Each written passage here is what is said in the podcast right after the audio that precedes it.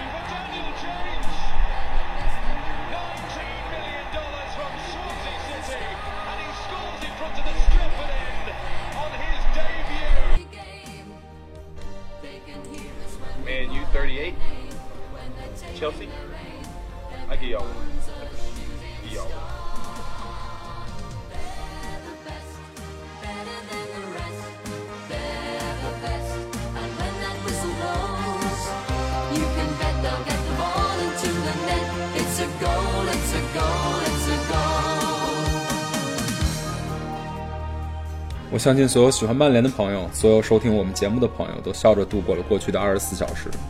被转播画面镜头中绝艳灿烂的笑容，DJ 进球后双眼含泪与队友的相拥庆祝，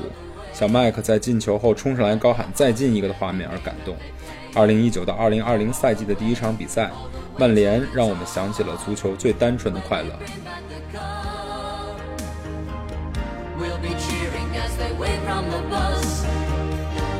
A feeling to be victorious. They'll do it for us when they bring on back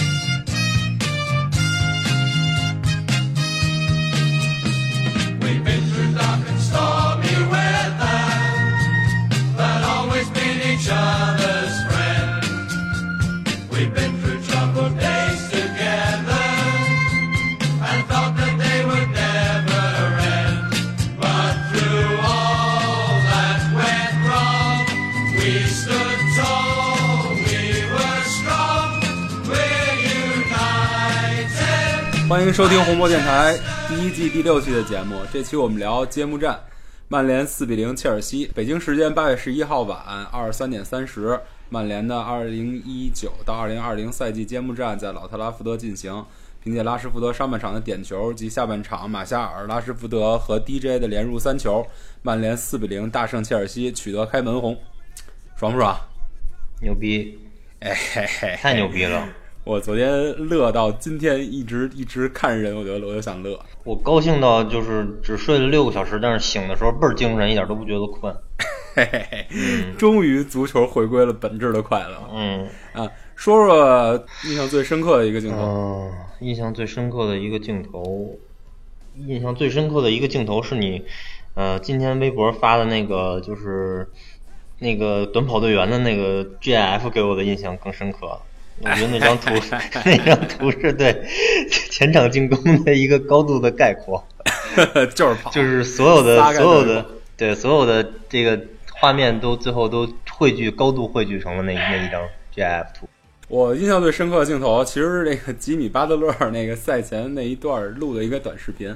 开赛之前我还挺紧张的，坐在电视面前，坐在电脑面前，我就开始有点手心发凉，然后就开始翻微博，翻着翻着翻出那么那大哥那一段话，三十八比一，我一下就乐，一下就放松了，就可以全身全身心投入比赛。咱俩都够没溜发凉可醉了，我这这又不是欧冠决赛，不至于。好久没看球了，咱们都把咱们都把那个热身赛当正经比赛聊了。那开始正经踢比赛的时候，你不紧张？嗯，那个，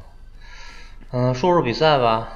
说说比赛，发、首发阵容出来了，吃惊吗？我觉得挺吃吃惊的。吃惊，就是跟咱们预测的他妈前边也不对，是后边也不对。对，妈，我说我上一场信誓旦旦，上一次上一期节目信誓旦旦的说马塔一定会上，结果他妈再抽我一大嘴巴，嘴巴就根本就没上。然后说后边说那个马奎尔会也也也也许会踢到左，呃右右右中卫，结果对仍然是在中卫。但是这两个这两个问题咱们都有的说啊。嗯对咱咱咱先从开始说，从曼联的名单儿，我觉得最吃惊的就是小小佩，因为咱俩争论了半天是林加德出现在前腰位置，还是马塔出现在前腰位置，最后一一排出来是小小佩，惊了。呃，小小佩这个季前赛的这个表现，让他给他一个首发也是，嗯跟这个索尔斯克亚的这个战术要求和他的个人的现在的状态，还有他这个技战术能力、体力拼抢都都有关系，我觉得还是合理的。对，从从结果来看肯定是合理的，除了他一个助攻以外吧，他全场他他在在上场那个大概六七十分钟时间里，一直不断的在体力输出，嗯咱甭管他的就是人球比赛结果阅读能力怎怎么样？嗯，对对，但是他一直在体力输出，不惜跑动，这确实是就是能感受到索尔斯克亚让他首发的一个一个一个怎么说呢，一个设计吧。对但是我觉得比比起曼联来，更让人吃惊的是切尔西这个首发。我说曼联就够大胆的了，切尔西兰帕德这个神了。切尔西，我觉得就是我看他这个季前赛，还有他上个赛季的这个排兵，我上一期节目时候说过四四二，他就是当他就是踢的跟他在德比郡基本上差不多，一个窄幅的四四二，那个其中那个最关键的一一个位置或者两个位置就是，呃，德比郡带回来的那个芒特，啊。另外还有一个巴克利，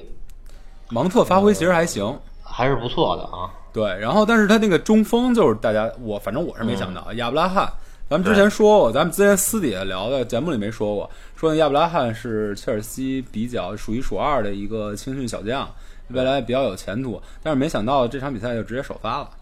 对，因为亚伯拉罕就是前年他是在英超，然后去年在英冠，因为他去年在英冠进了二十多个球。这场比赛一开始差点，确实差点进一个球，邦叽一下对就轰门柱上了。亚伯拉罕的这个机动能力，有助于这个兰帕德这个前场的高压战术。如果换大吉鲁的话，他的跑动他是支持不下他这个对对，他其实跟曼联有异曲同工之妙吧，前面都是一个倾向于高输出、高跑动的这么一个。对他的这个压迫力和组就是这个防守的这个密集度，甚至我觉得比曼联还要更强一点，在头一开始。那一开始一开始他他就是其实是非常占据优势的，大概在前嗯十分钟左右，甚至到十五分钟，他都是一个对曼联一个全面压制。对，在咱们这个后场少的时候，他有四个人；多的时候甚至有五个人去压咱们三三四个压压咱们后防线，压咱们这个中前卫这个位置。哎，所以我觉得这个这场比赛从一开始被压制到后来反制，我觉得最重要的就是双方的中中卫对比，嗯，呃，对，没错，是是这样的。对吧？呃双方都采用的一个战术就是我要压，我要我要限制你的后卫出中中后卫出球，我的前锋上去高压。对，切尔西就明显就掉链子了。从一开始，你记得吗？上半场一开始的时候，最开始被压制了半天，结果咱们的第一个机会吧，就是马夏尔三个进进攻小组压迫，结果祖马一个传球被马夏尔直接拿到，直接兜了一脚，但是马夏尔那脚有点保守，没有兜上角远角，只为了射中门框嘛，可能直接兜了一个下角，然后被守门员扑住了。对，我觉得这是在前十五分钟被动阶段的唯一的一个曼联的亮点。对，对，但是相比之下，曼联的中后卫两个能出球的后卫就看着让人很很舒爽。对，非常爽。现在马奎尔和勒夫这俩人全是能技术，全是技术还是不错的那种后卫。对就是有有人逼抢的时候，这两个人不会太慌。你如果放之前斯莫林和琼斯的话，就不好说了。在今天这种高压情况下，对吧？对，这两个人的传球能力跟解扣能力，我觉得就是这一场曼联能打起来快打旋风的一个怎么说一个最根本的基础，嗯，对吧？然后那个祖马这场是比较值得一说的啊，祖马被、呃在直播间里君临天下的前双队前主教练被称为是一个英超冠军队级别的中后卫，这场在 Who Score 评分里拿到了一个四点八的奇迹之分。嗯，他的表现，他一开始有一个传球失误，造成了马夏尔的射门，对吧？后面也是直接造成了那谁的那个拉什福德的那个点球。对。他整他其实说白了就是一己之力扭转了比赛风向。嗯，这个点球看上去是有偶然性，但是你不能忽略，在这个进球这个这次进攻当中，咱们前场你可以看到投入了是大概有四个人，四个人从一个小小配的推进，对，一次被犯规没有吹，咱们牺牲掉一个火力点之后，还有三个人在前面呢。对，就属于扛着炸药包往前冲，你倒这就下了，我接着是对，这就是索尔斯克亚这次战术上的一个，你可以说他冒险啊，还是一个改变啊？不，就是我不上马塔，然后上面前面是小小佩和林加德，再加上那两位。反击的时候，你可能在由攻由守转攻的时候，对于博格巴或者对于中后卫的接应不够，但是你一旦这个球能过到前场之后，这四个人就开始腾腾腾腾腾往前闯。对位置还不固定，然嗯后四个人就跑的速度就跟就跟短跑队一样，蹭蹭蹭往前追，谁也追不上。对，所以这前二十分钟看着有有点像互拼刺刀的那种感觉，就互相说不说不好听的是菜鸡互啄，对，但是你微博童爷的说法是两个人两个人拉开架势互抽大嘴巴子，嗯，对 对我觉得形容特别贴切。对，然后呃，那个点球算是转折吗？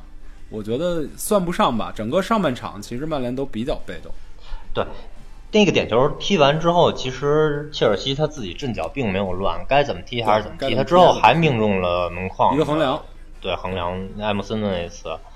呃，他的整个打法、前场压迫什么的并没有改变，他包括他那个那个两个前腰的拉边或者回收都都没有变化，就是，嗯、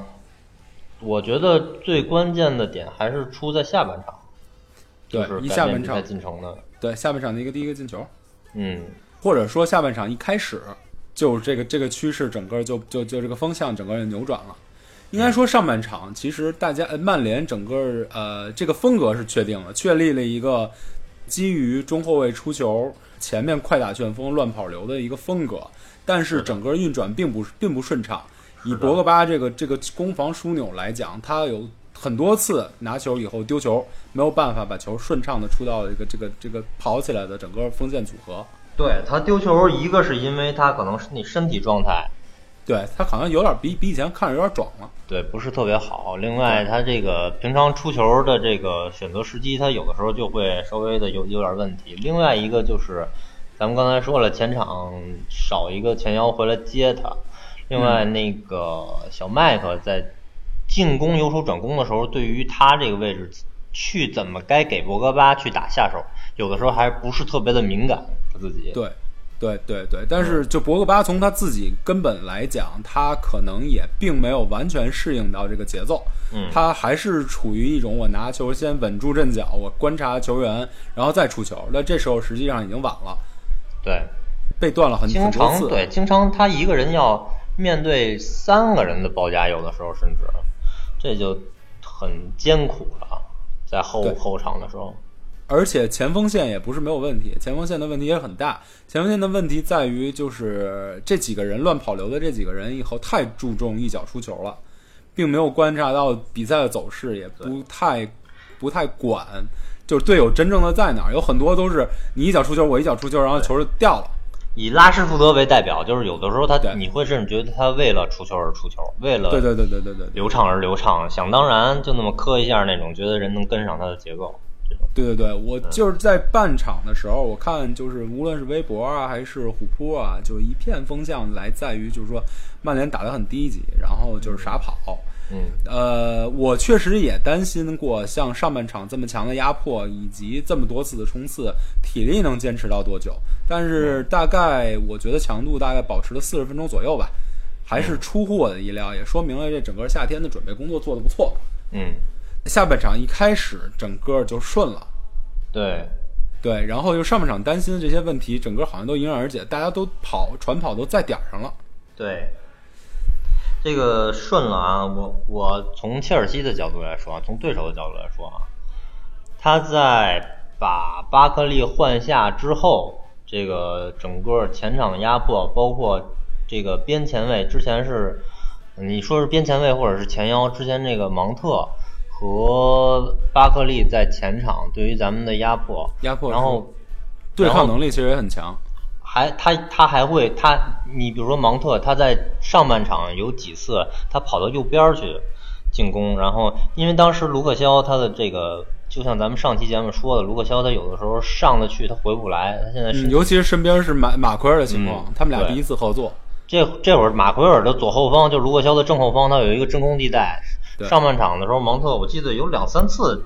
在那个那块有有机会，甚至临上半场结束的时候，还有一次他应该是打门，就是基本上就属于单刀的那种打门，他选择了一个横传的那种机会。在下半场把巴克利换下之后，他更多的就跑到中间去了，然后以至于右边那个位置，右右边那个位置他没有人了，没有进攻球员了，就嗯逼迫后边边后卫的阿兹皮利奎塔必须得要往前提，提到一个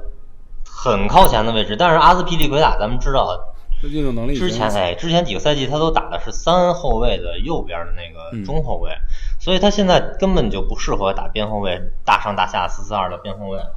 你可以看最后三个球，其中有两个起码啊，就是拉什福德从他那个位置，从他的身后开始带球，他根本就对对对对。对根本就一路追不上，拉什福德拿着球就一路平趟，还有还有还有博格巴，对，你包括还有那个那那个闪击的那个球，就刚刚进完，然后那个博格巴一个长传，也是打克里斯滕森的右后方身后，然后阿兹皮去追拉什福德，也是根本就追不上，呃，差因为这三个球完全就是被拉什福德爆了阿兹皮利奎塔。对他其实所以就是回到回到刚才的话题，就是巴克利就是五十八分钟那个换人，巴克利下，然后普利西奇上，是一个就是扭转整个比赛走向，从一个焦灼的比赛转向一场大胜的那么一个一个点。对，我觉得兰帕德是不是脑子抽了？在那会儿，我觉得他可能在五十八分钟的时候，他觉得可以怎么说，是时候该得分了，是时候该对我曼联下杀手了。我不反对普利西奇上，但是第一，普利西奇在德甲在多特蒙德他踢的是右边锋，他的适应位置，他是被桑乔挤下去之后，他才他才没有位置的。对，嗯然后他这回上来打左边，打左边锋，打左边锋，你还换下去一个更有经验、对中场冲击力更强的巴克利，然后致使这个右边没人了，然后你还把普利西奇换到了曼联最强的 边后卫就万比萨卡这个位置边呢。嗯 他左边可是对的是万比萨卡，对啊德甲过人王对那个英超铲断王。对，以这场比赛来做分析来讲，这个这个这个实力的对比是非常明显的。对啊，这就是我觉得就是主教练临场应变能力的问题了，可能是。对，然后不知道他怎么想的，反正证明他最后是失败了，而且是特别的失败，对吧？其实当时我觉得我我当时的想法是，应该是时候把小小佩换下去了，打比较实用一点的足球。嗯嗯而这时候就是咱俩还在聊微信的时候，就突然就小小佩就杀出来做了一个助攻，嗯，就完全就 又又又打咱们的脸了。对，小小佩就是一个没有没有战术意识、没有没有全局观的这么一个贝克汉姆。没有战术意识，没有全局观的贝克汉姆，他也没有贝克汉姆传中脚法。他脚法跟跟可往可以往贝克汉姆那方向走。对，小小佩其实也挺逗的。他作为一个巴西人，他的脚下盘带、人球结合都不是，就不到巴西的水平，就差不多是一个英超户口本的水平。但是他其实的脚法不错，他任意球脚法、传中脚法、传球的脚法跟射门的脚法都都很不错。对，对对对，你这么说确实有道理，就是一个没有大局观、没有那么强烈身体输出的一个贝克汉姆。拼搏精神也很很像贝克汉姆。拼搏精神也很像，就是对我我现在我能理解，逐渐能理解为什么索尔斯克亚把小小佩留下了。嗯，对，然后呃，从此往后的比赛，我觉得就可以用一马平川来形容了，就是嗯又恢复到你刚才说的那个印象最深刻的画面，就是大家跑呗，一跑就有进球，一跑就有进球。对这场比赛之后是有三个人入选了本轮的英超最佳阵容，嗯。拉什福德、博格巴跟马奎尔，整个就是曼联一条中轴线。嗯。也是从这个这个六十五分钟的这个进球点开始，在后面完全主宰比赛的三个人。嗯。对，呃，这场比赛赛后吧，还挺有意思的。我看了看数据，整个控球率四十六点二对五十三点八落后，嗯。整个射门十一对十八也落后，嗯整个射正五对七也落后，甚至连传球次数四百四十九比五百二十三也落后。这个这个，你这么看数据是全面被切尔西压制的，但其实这些比赛可能某种程度上让我想起当年范加尔的一些比赛，就是我打阵地战打不出来，被人吧唧干一个。就是反向反向范加尔。范加范加尔，对其实切尔西这场比赛有很多质量非常好的射门，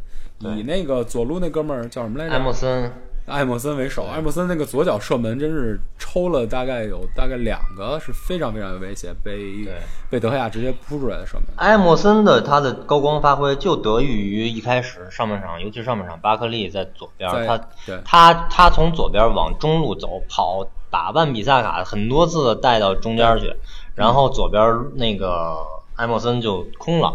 对，然后一个大长传反插上，反移对然后他能甚至能查到插到进小禁区那个附近的射门。对，对，哎，这哥们儿的射门还真是挺好的，我应该有空查查他上赛季到底进了多少球。嗯。上个赛季好像他应该是阿隆索打的更多一点，因为上个赛季打的是三五二。嗯，嗯嗯，呃，咱们说说这个这场比赛曼联的赢球赛几个关键的战术特点吧。嗯第一个紧逼反抢，就是前场的紧逼，这几个人已经逐渐开始形成了紧逼的默契，让切尔西很难受。对，在切尔西上半场主宰比赛的一个阶段吧，其实曼联的干的最好的一件事就是压迫他的后卫，所以让他的完没有完全把曼联压制在自己的半场。他有很多次都是出球直接出界，那个让让现场球迷也很嗨。我觉得这是上半场最大最大的一个亮点。然后下半场也在持续干这件事儿。这个这个，呃，比起季前赛以来，已经有明显的进步了。嗯对，呃，还有一个就是顶防，这个顶防主要是以马奎尔为首吧。嗯你看，像那个马夏尔的第一个球，第一个进，呃马夏尔那个进球，就是整个比赛第二个进球，嗯呃，就是源自一个马奎尔在禁区外的一个顶防，顶防完以后直接出球就打到右边去，然后就传中进了。马奎尔太他妈好了，那不就是费迪南德吗？就是这么一场比赛来看，八千万就是八千万。哎呦，太好了，简直是！我真的没想到他能好成这样，咱咱咱一会儿，行咱先啊呃马马奎尔，咱先说顶防的事儿。我憋不住了。对对，呃，DJ 那个进球也是在禁区里第一个一一个争点，把队友对对方的选手干翻，然后球从卢克肖那儿出来以后，给到博格巴，博格巴跟马夏尔做一个小配合，以后打到右边，DJ 就进了。嗯对，这是顶防直接造成了两个进球。嗯，还有除此之外就是高速反击了，那就不用说了，就是就是跑跑跑，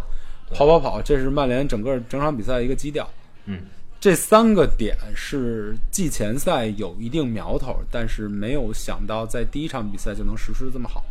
嗯，对吧？也是对，也是属于切尔西成人之美，给他的高压，然后给了咱们一个反击的机会。对对吧呃，切尔西首先得承认客观原因，他阵容不整，他嗯排出这个这个这么一个阵容，源自于他的伤病。对，他连坎特都不敢首发，确嗯确实是坎特因为呃季前赛的受伤吧，缺阵了多少比赛。然后他那个中卫组合，对，那克鲁迪鲁迪格吕迪格也没吕迪格伤了，克里斯滕森这个这个上赛季上个赛季知道他什么德行，对，包括这个这个亚布拉罕。哎，那个切尔西的正应前正应前锋线应该是谁啊？不能是吉鲁吧？这切尔西是三是三个前锋吧？亚伯拉罕、吉鲁，还有一个谁来着？巴舒亚伊。哦切尔西切尔西是三个前锋，大吉鲁、亚伯拉罕、巴舒亚伊。巴舒亚伊不知道是伤了还是怎么着，为什么没上啊？巴舒亚伊嗯没事其实，巴舒亚伊上了更快乐。哎，对，巴舒亚伊是个快乐足球代表。嗯呃，然后就是他的打法不够紧凑，他确实是在中路非常大意，他整个那个这个这个阵容保持的这个宽度特别大，这三条线跟横向跟纵向的空间都非常大。嗯这个我还是挺吃惊的。我以为作为一个从英冠升上来的一个一个一个教练，他的打法应该偏向保守，偏向紧凑型打法。我觉得就是这个这个点就造成了整个曼联下半场顺风顺水的一个原因。嗯，曼联的角球，曼联的角球，这个比赛曼联角成三比五，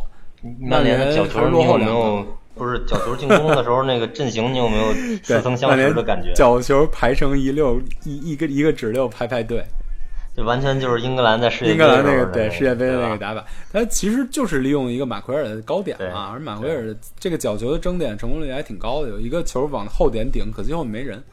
嗯，这个马奎尔的头这个这个这个制空，就是在在在空间的统治性，就确实没什么可说的了，就是强，八千万水准的一个制空统治力。嗯，对，还有吗？没了没了，嗯，啊。来说说球员表现吧，终于可以让你夸马奎尔了。对，啊首先解决了后场出球，出球，出出球，我是一直就知道他有这个能力。今天真正让我惊艳的是他的防守能力，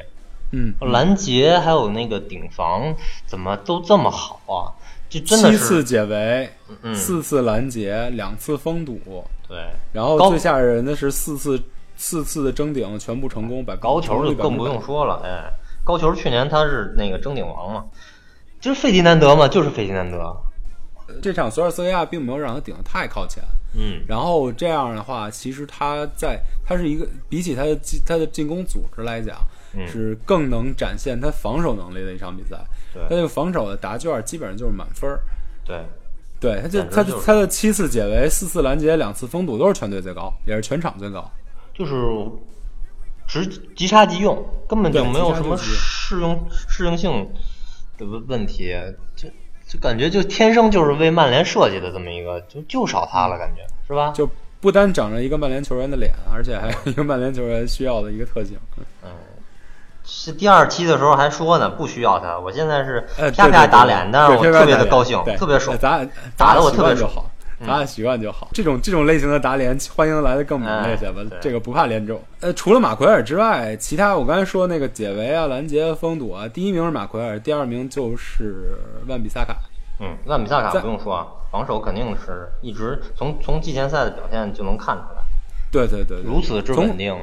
他的更可贵的特点是他表现最好的一个阶段，正好是曼联上半场被动的一个阶段。嗯，他解决了防守问题，然后解决了一定的出球问题。他有几次比较有有想法的出球，算是解了在一个在在这中间场拿球不稳的一个扣。对，实际上上半场这个林加德也好，肖小佩也好，就是在打右边的时候，对于他的防守支援是并不是特别大。呃，对防守支援不大，其实对他来讲难度不大，但是其实对他的进攻支援非常小，也造成了他在右前面一个一个无所适从。这个就就是是没办法，这是都是斯科亚做出的一个选择。当当前边在不上这种像马塔这种内锋的时候，这个右边后卫的进攻肯定就会受到局限性。对，但是把这么大的任务交给他，他其实完成也还可以。没事前面虽然没有形成很大的威胁，但是起码在那个角上拿球也并没有丢。基本上就是放弃右边路进攻的这种感觉，只要不丢球，对，你能把球再切回来就就很好了。但是我觉得除了除了马奎尔该吹一吹以外，我觉得博格巴在这一场是展现出来一个非常让人喜欢的一个特质。博格巴还咱俩还用说吗？博格巴咱俩是他都那会儿都都都闹得要走了，咱俩都对，咱俩都死挺的。对，对不，但我觉得还是要说一说，除了他的两个助攻，我觉得他助攻这这这个完全不用说，他这个能力就摆在这儿。嗯我觉得最想说的是他的一个比赛气质问题的改变。嗯呃，博格巴最让人诟病的一点就是，他如果开场踢得不顺，或者嗯就像就像这个上半场一样，多了几次失误，传球也不太顺，然后被人下几个脏脚以后，他整场比赛的怎么说呢？他整场比赛心态就崩。嗯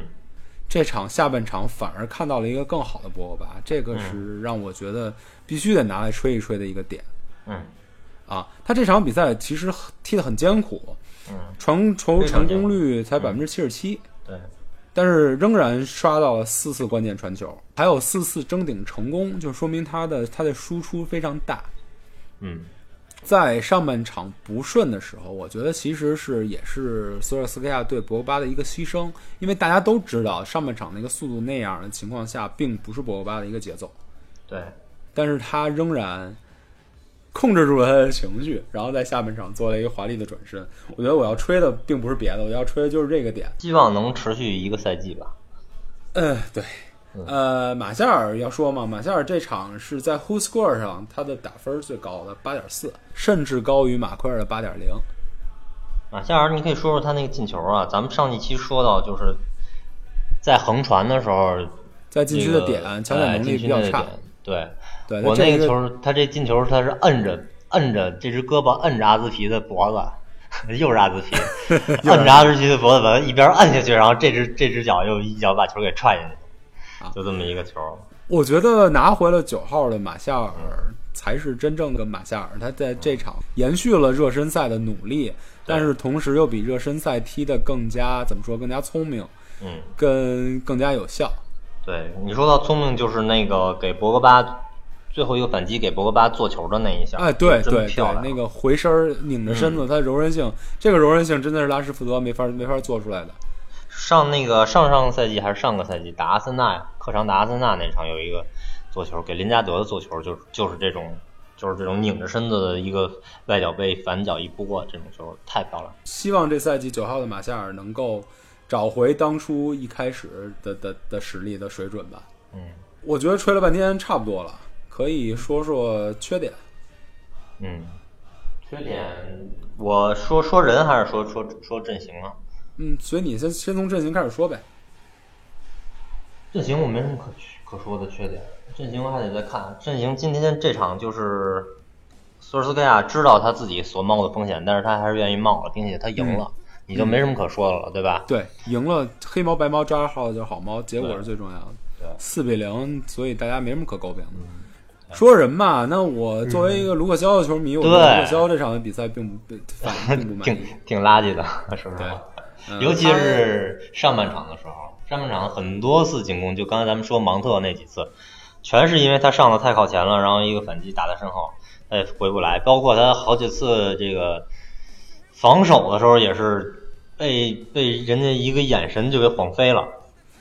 嗯，对，那个球确实是，嗯但是也作为卢克肖球迷，我得跟他说说话，我并不赞同穆里尼奥在演播室里说马那个马奎尔早晚会理解，就是卢克肖身边身后的空档有多大，他会习惯于给卢克肖补身后。我我觉得这个这场比赛最大的就是怎么说呢？卢克肖最大的问题在于他跟马马奎尔的不适应，嗯，因为马奎尔并不是一个普通的中卫。哎他，跟一般情况下边后卫能搭档到的中卫风格都不一样。对，对，卢克肖需要找到自己在马奎尔身边的一个位置。呃，他当初其实是找博格巴跟马夏尔的位置的时候，他就经历了一番挣扎，但是最后很好的完成任务。我觉得再加一个马奎尔并不是什么大事儿。嗯，我看好大概三场比赛他可能能适应，而毕竟是你我我是一个搭琼斯都没有问题的边后卫，我搭马奎尔算什么事儿啊？对。对？咱们之前确实聊到过这个马奎尔和卢克肖都在左边的时候，可能就会有这种空当。对，因为两个人都是都是比较、比较倾向于往前压的嘛。嗯，对，这个这个最后后面那个位置给谁？我觉得可能是索尔斯克亚应该研究的问题。同样，当然这个卢克肖也也肯定会做出一定妥协。也希望他的单防能力能再努努力进进一步吧。对对对对对。呃，除此之外呢？除此之外的话，就是前场小小佩和林加德，咱们说过，就是技术还是不够，意识还是稍微差一点儿。就是哎，我有一事不明啊。嗯小小佩跟林加德都是曼联青训的一个算是比较好的球员了。嗯呃，作为英格兰青训的一个领头者吧，我觉得呃曼联一直以来在青训上奉行的是技术优先、技术先行的那么一个策略。嗯但是你看，在人球结合跟小小技术跟小停球的时候，这个佩雷拉跟林加德甚至不如万比萨卡。嗯，我不知道这是什么环节出了问题，包括拉什福德这三个，这三个本单位青训精品都有这个问题。一拿球，拿球的第一下真是挺让人头疼的。可是你仅放到那个戈麦斯和那个青木他们这代又又好了，又不一样，对哦对对对对，戈麦斯就是一个完在脚下完全没有问题的一个小孩，嗯。那我觉得很奇怪，可能是一个阶段性的问题，嗯，然后或者是他们是比较偏向于身体输出的球员，所以真的特别特别希望戈麦斯再能长个五公分，然后去取代他们俩这其中一个人的位置。哎，我觉得戈麦斯先先多踢比赛吧，让他整个是不现实的。呃，差不多吧，就我觉得比赛就差不多说成这样了。嗯啊，我再说一个麦克托米奈，我刚才说过了啊，在博格巴就是右手转攻的时候，对他接应不够，嗯，不过麦克托米奈就是能看到他一直在进步。对对对，而且非常非常积极，他在积极的弥补自己的缺点，而且他在积极的多跑一步，比需要的多跑一步，这是非常重要的一个特质。并且精神精神上精神属性也非常重要。就像以后这种比赛，你上他不怵，对对吧对对对对对。呃，说到麦克托米奈，我觉得有一个镜头，这个其实是放在了那个 match match of the day 里面